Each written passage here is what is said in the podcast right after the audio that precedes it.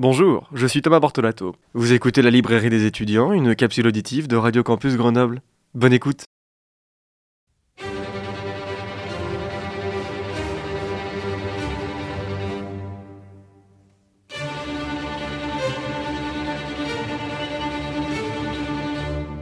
Eh bien bonjour, bonjour à toutes et à tous. Je suis très heureux de vous retrouver aujourd'hui pour cette nouvelle chronique de la librairie des étudiants. Alors aujourd'hui, eh bien je vous propose une chronique littéraire en hommage à une de nos autrices françaises qui nous a quittés le mois dernier. Nous allons aujourd'hui nous intéresser au roman de Françoise Bourdin.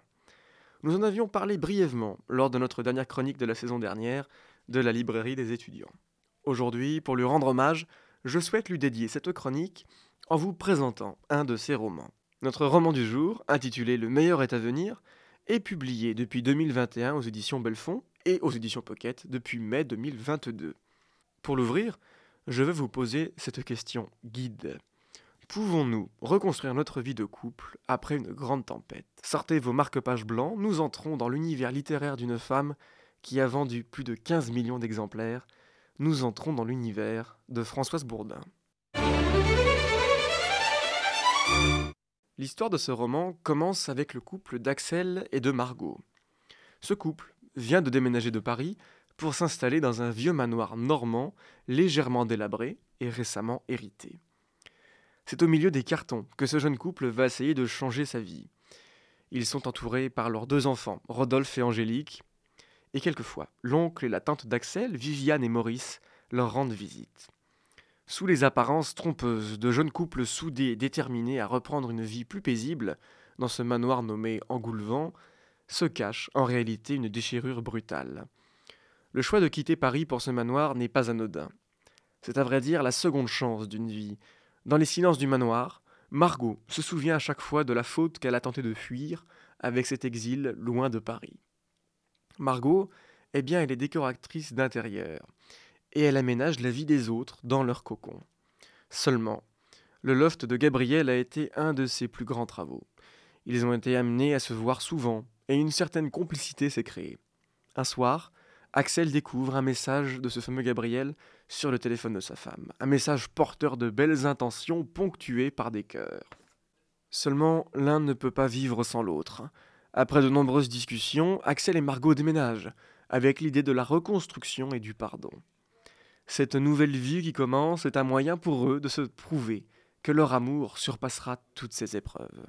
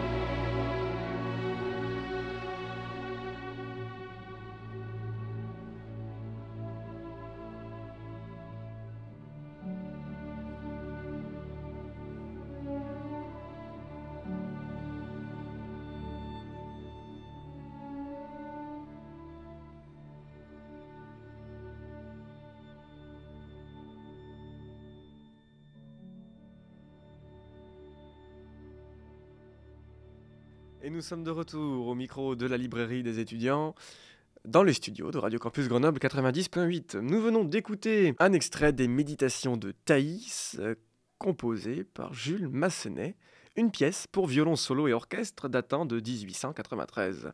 Mais quittons les partitions de musique classique pour revenir à notre roman du jour, celui en hommage à Françoise Bourdin, qui nous a quittés en décembre dernier. Notre roman s'intitule Le meilleur est à venir et il est disponible aux éditions Pocket dans toutes nos belles librairies indépendantes. Quel roman et quelle lecture que celle que je vous propose aujourd'hui. Je veux vous dire ici que les textes de Françoise Bourdin sont réellement des textes qui sont plaisants à lire. On ne peine pas à deviner que la situation du couple d'Axel et Margot a dû déjà exister. C'est aussi ce qui fait en partie le succès des romans de Françoise Bourdin, c'est ce parti pris de réaliser des textes qui s'inspirent de la vie de tous, avec des situations qui peuvent ou qui nous sont déjà arrivées. J'ai beaucoup aimé ces deux personnages principaux pris dans la tourmente de leur vie au travail, comme dans leur vie de couple. Rapidement, nous comprenons que Margot sera amenée à retourner de temps en temps à Paris pour travailler. Bien que son réseau en Normandie puisse se développer avec peut-être aussi la chance de passer outre-Manche. La vraie difficulté est peut-être pour Axel. Il est un historien peu reconnu par la profession, ce qui fait que ses revenus ne sont pas aussi importants que ceux de son épouse, et cela lui pèse quelque peu sur la conscience. Analyser des personnages du passé qui le sont déjà le ralentit et finit même par le décourager. Peut-être que son arrivée dans ce manoir d'Angoulevent lui donnera d'autres pistes. Je me suis demandé aussi s'il n'y avait pas une certaine mise en abîme dans ce texte. Je m'explique. L'arrivée du couple dans ce manoir presque en ruine est un défi, tout comme celui de se retrouver l'un l'autre après cette trahison. D'un côté, reconstruire l'intérieur du manoir, qui de l'extérieur se porte plutôt bien, et de l'autre, reconstruire une vie de couple où personne ne penserait qu'un autre homme est venu tout détruire. Et ce roman nous propose aussi la tentation. Je le disais il y a quelques instants, Margot est amenée à revenir à travailler à Paris. Il y a donc cette tentation de dire à Gabrielle qu'elle est là, bien qu'elle sait que sa vie avec Axel est fragile. Mais maintenant qu'Axel est aussi à la bibliothèque municipale pour travailler sur son nouveau projet, a-t-il seulement vu la jeune documentaliste qui l'apprécie et qui cherche à l'aider? Enfin, il reste la vie à côté, l'oncle Sacha, dragueur à l'âme d'enfant, l'idée d'adopter un chien, l'histoire familiale des saints sauveurs ayant vécu dans ce manoir. Françoise Bourdin réunit ici une fois de plus tous les éléments qui font le sel de ces textes, et donc une histoire qui nous transporte de mille façons, avec une certaine légèreté et un optimisme de chaque instant. Pour illustrer cette chronique, j'aimerais vous faire entendre un texte inédit qu'avait écrit Françoise Bourdin dans la lignée de notre roman du jour. Elle avait été l'invitée d'Augustin Trapenard dans l'émission Boomerang, diffusée le 5 mai 2021 sur les ondes de France Inter. Écoutons-la. C'est un texte sur le temps qui passe que vous avez écrit ce matin et j'aimerais pour terminer cette émission que vous nous le disiez, si vous voulez bien. Avec plaisir. Les années passent et chacun sait qu'elles passent vite. Or voilà qu'un matin, on se réveille soudain hanté par une question cruciale. Ai-je tout accompli? Les rêves, les folles ambitions de sa jeunesse quand on avait peur de rien et qu'on croyait tout possible. Oh, bien sûr, on a fait des choses, mais pas toujours facilement. Un mariage avec la belle robe comme dans les contes de fées, en croyant que c'était pour la vie, des enfants, une carrière. Mais a-t-on fait le bien? A-t-on été quelqu'un de bien? Une bonne personne, une personne heureuse et qui rend heureux? Le temps a coulé comme le sable entre ses doigts, et happé par le quotidien, par ses devoirs, ses petits plaisirs, par tout ce qu'on s'invente pour être celui à celle à qui il faut ressembler pour créer une belle image. Quelle image? Celle de la mère parfaite, de la femme warrior, de la clé de voûte de la famille, sportive accomplie, écolo avant l'heure, déléguée de parents d'élèves, membre de la SPA. On croit être indispensable. Et on s'aperçoit un beau jour, plutôt un sale jour, qu'on est tout petit, tout fragile, tout démuni, et que malgré tout ce qu'on se raconte, on n'a pas fait grand-chose. Oh, bien sûr, on a hurlé avec les loups pour de bonnes causes, qu'on n'a pourtant pas pris à bras le corps. En cherchant à tout réussir, curieusement, on s'est égaré. Mais les heures passent, en grignotant l'un après l'autre l'un de nos trente mille jours, car une longue vie de quelques 80 ans, ce n'est que ça, 30 000 jours. Combien de gâchés Combien de perdus? Quand ces questions nous taraudent, il est temps de revenir à l'essentiel. Puisqu'on ne peut pas arrêter l'horloge, au moins s'apaiser, savourer tous les petits bonheurs quotidiens et même les provoquer, réparer nos oublis, devenir utile aux autres, saisir l'instant et comprendre que l'image d'un arc-en-ciel, d'un cheval qui galope dans un pré ou d'un oiseau qui s'envole est infiniment plus précieuse que notre propre petite image. Voici donc la lecture de Françoise Bourdin et ce texte qui nous rappelle qu'il faut vivre, peut-être vivre vite, en tout cas vivre intensément, passant de la douleur à la joie, mais vivre avec nos envies et même nos projets. Voilà sans doute la morale sous-jacente des textes, des romans de Françoise Bourdin. Une morale qui nous pousse à voir la vie d'un bon œil, et ce malgré la peine et les difficultés, pour nous entourer d'un sentiment profond et teinté d'optimisme et surtout de vie. Ainsi va la littérature et se termine notre chronique du jour. Notre roman d'aujourd'hui, intitulé Le meilleur est à venir de Françoise Bourdin, est disponible aux éditions Pocket depuis mai 2022 dans toutes nos belles librairies indépendantes. C'est un roman qui nous emporte dans la vie d'un couple qui traverse un moment difficile, tentant de se reconstruire par tous les moyens. Cette chronique du jour est dédiée en hommage à Françoise Bourdin.